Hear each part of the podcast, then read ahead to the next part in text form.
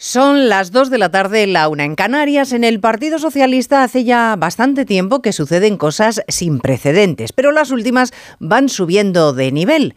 El más sanchista de los sanchistas, José Luis Ábalos, ha confirmado en Hondo Cero que no, que no piensa cumplir la orden de su secretario general porque está fuera de las normas del partido y que desconoce por qué un día Sánchez no veía tacha en su comportamiento y al día siguiente cambió de opinión hasta exigirle que entregara el acta de diputado, la salida del grupo parlamentario, que no me digan que no tiene su gracia que haya hablado Ábalos de cambio de opinión de Sánchez.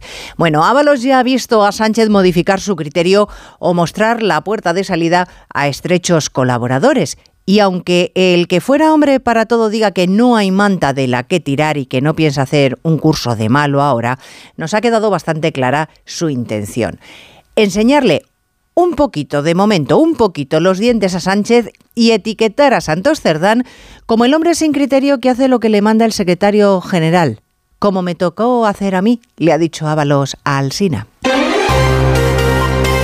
Onda Cero. Noticias Mediodía. Elena Gijón.